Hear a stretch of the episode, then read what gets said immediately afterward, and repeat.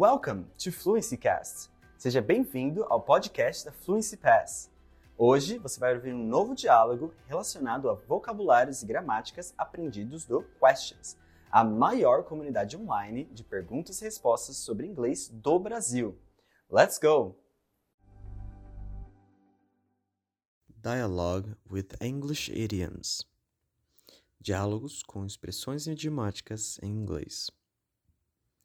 Natalie and Daniel were talking about a big secret that Natalie is trying to hide.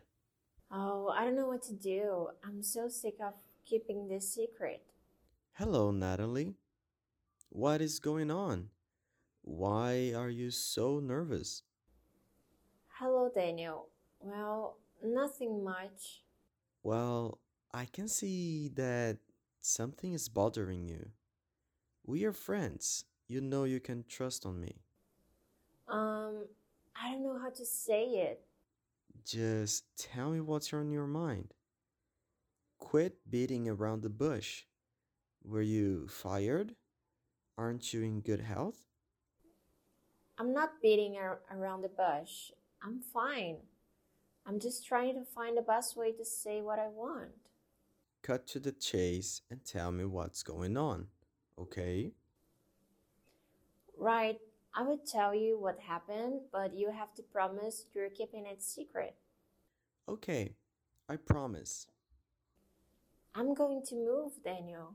Oh, Natalie, that's actually really nice. Why are you so nervous about moving? Because I'm going to live in another country for three years. Oh my gosh, are you crazy? And what about your job? I'm going because of work. My boss needed someone in Filipinas to take care of another stuff, and I couldn't miss the chance. Have you already told your parents, your family? No, I haven't told them yet.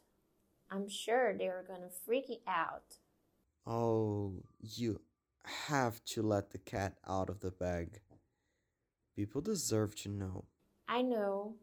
I will tell the truth. Thanks for advising me.